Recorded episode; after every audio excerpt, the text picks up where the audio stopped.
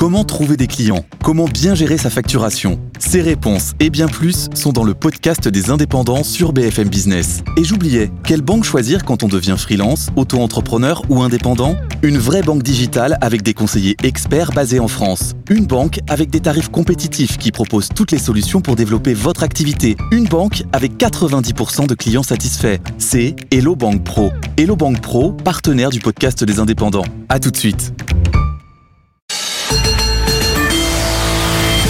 Retrouve Antoine Larigauderie depuis Euronext à Paris. Antoine, retour au calme sur les marchés. Un peu de prudence quand même aujourd'hui. Oui, on était bien parti pour avoir un rebond puissant sur le CAC 40. On avait de bonnes dynamiques au matin. C'est un petit peu étiolé en journée. Mais on finit sur une hausse quand même à plus 0,44. On aurait pu s'attendre à mieux. Bah, pour ça, il aurait fallu des résultats un petit peu meilleurs pour HSBC. Ça a bien pesé sur BNP Paribas.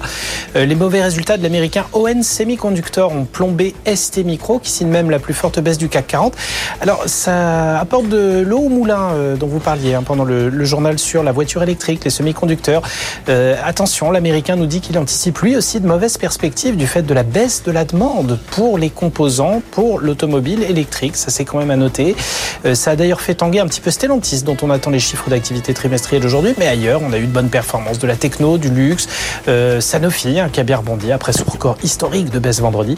Donc tout ça s'équilibre un peu, mais difficile d'être franchement optimiste malgré une forte hausse à Wall Street pour le coup et une baisse marquée de la volatilité. Le VIX sous les 20 points, le pétrole continue sa baisse sous les 87 dollars hein, pour le Brent. Mais voilà, l'Asie donne peu de répondants ce matin. La tendance est très mitigée. Ça devrait nous donner une ouverture stable, a priori, sur le CAC. Mais déjà reprendre les 6800 était une bonne chose. Bon, Antoine, il y a peut-être aussi des, statistiques hein, qui vont faire bouger la séance aujourd'hui. Puis c'est euh, journée Fed qui commence. Ah oui, c'est le panier garni. Le début du FOMC, un rendu de décision euh, demain sur les taux américains. A priori, la Fed devrait passer son tour face à des taux obligataires qui restent élevés, une cible d'inflation qui commence tout doucement à se rapprocher. Mais autrement, longue journée de statistiques, à commencer par la France. Euh, dépenses des ménages à 7h30 pour le mois de septembre. On aura les chiffres de la croissance, bien sûr, au troisième trimestre. Donc on rappelle, un plus 0,1% de trimestre à trimestre et plus 0,7% en glissement annuel hein, sont attendus. On attend aussi l'inflation, indice des prix à la consommation du mois d'octobre. Ce serait du plus 0,2 de mois à mois. Et puis à 8h45, l'indice des prix à la production également pour le mois d'octobre. Pour la zone euro, on aura aussi les chiffres de croissance. On devrait avoir du plus 0,2% sur le troisième trimestre en glissement annuel. Et puis euh, l'inflation également pour le mois d'octobre. On devrait passer sous les 4% assez largement. Le recul est assez euh, important. Hein. On attend 3% hein, désormais sur le mois d'octobre, après 4,3% en septembre. Et puis aux États-Unis, encore des statistiques. Indice des prix immobiliers à 14h pour le mois d'août. On aura le PMI de la zone Chicago pour le mois d'octobre. Ce sera à 15h45.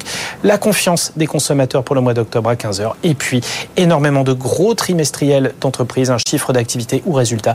On aura Bouygues, Stellantis et Thales à Paris, puis gros chapitre pharma aux États-Unis avec Eli Lilly, Pfizer et Amgen. On aura aussi Caterpillar.